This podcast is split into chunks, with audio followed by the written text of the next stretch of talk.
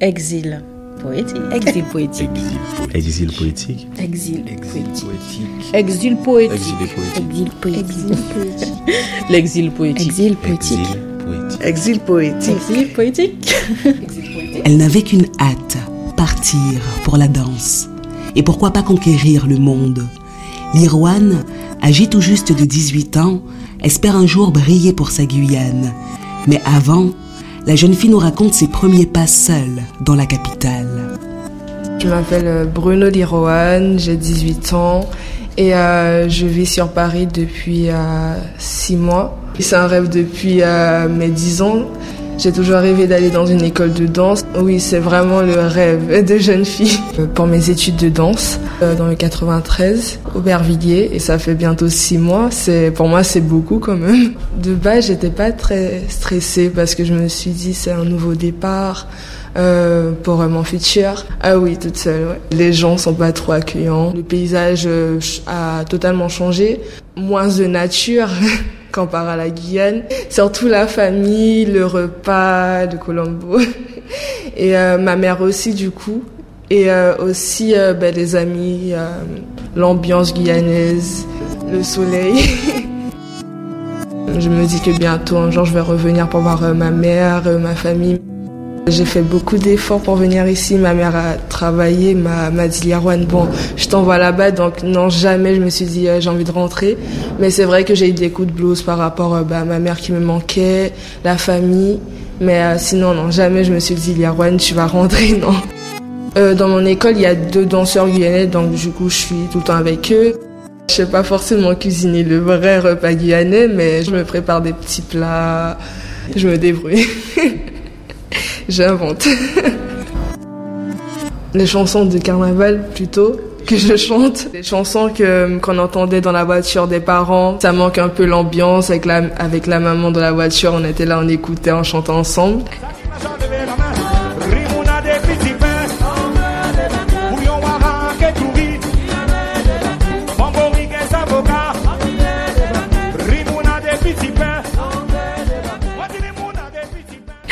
Euh, non.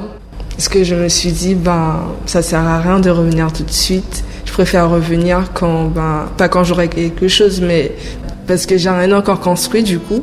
Et je préfère revenir avec un bagage. Euh, mon plus grand rêve, ben, depuis petit, c'était de partir aux États-Unis. La plage de Montabo déjà.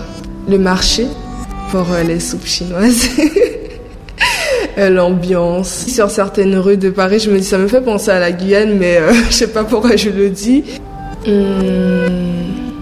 oui, euh, non, je sais pas. Euh, je suis venue en France, c'est pas pour rester toute ma vie.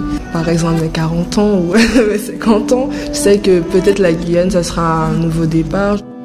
Je prends des nouvelles chez la famille, je demande ce qui se passe ou euh, sinon ben il y a les infos, il y a les réseaux, je veux dire, où ils parlent de beaucoup de choses et j'imagine comment la Guyane. J'espère qu'elle va beaucoup évoluer.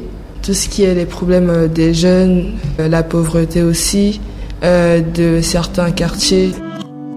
Mais oui, je suis guyanaise, le sang. Et euh, je me suis dit que si un jour je réussis, bah, je vais prôner la Guyane, je vais le dire haut et fort que je suis guyanaise. Au tout début, j'étais impressionnée parce que c'est la première fois que je voyais la neige. Et euh, après le deuxième jour, je me suis dit c'est bon, j'ai peur, je veux rentrer chez moi.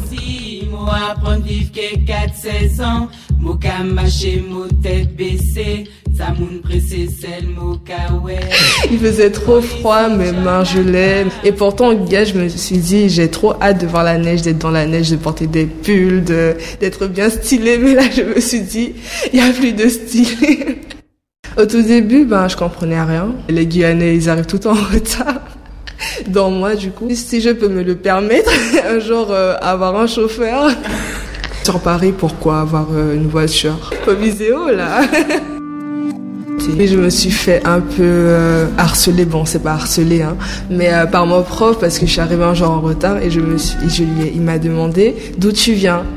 Et moi je me suis dit, ben, je viens de Guyane, mais il me dit mais non, d'où tu viens, pourquoi toi tu es en retard?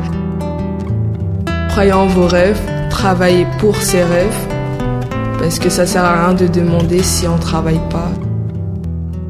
Euh, exil, je trouve que c'est un mot fort. C'est un mot fort, exil. Je trouve que exil, c'est fort. Le mot exil, il est quand même fort. C'est pas forcément un exil, je reviendrai. Oui, euh, non. C'est un exil volontaire. Je me suis Très exilée compliqué. moi-même. Non, je- sincèrement, j'ai Exilé, oui. opté pour euh, Absolument. mieux vivre. Je suis venue en France, c'est pas pour rester toute ma Je vie. suis parti. Je Franchement, oui. En fait, t'es vite éloigné du monde. J'aime pas ce Je voulais vraiment sortir de ce cadre. Pourquoi exil poétique? Mais, Je resterai un exilé jusqu'à la fin de mes jours. Hein.